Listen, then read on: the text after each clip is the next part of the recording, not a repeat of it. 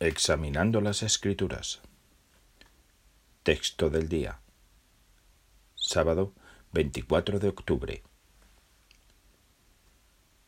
Cuídense de la levadura de los fariseos y de la levadura de Herodes.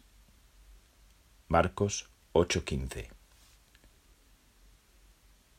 Jesús les advirtió con firmeza a sus discípulos que no se contaminaran con la levadura de los fariseos saduceos y los partidarios de Herodes, es decir, sus enseñanzas. Es digno de destacar que esta conversación tuvo lugar poco después de que los galileos quisieron hacer rey a Jesús. Cuando la religión se mezcla en la política, es fácil que estalle la violencia. Jesús les enseñó a sus discípulos que en esas circunstancias era imprescindible que se mantuvieran neutrales. Por eso, los sacerdotes principales y los fariseos tramaron asesinar a Jesús. Lo consideraban un rival político y religioso, una amenaza para su posición.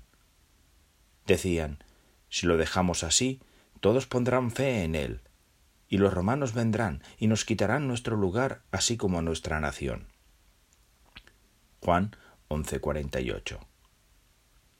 Por eso, el sumo sacerdote Caifás encabezó el complot para acabar con la vida de Jesús.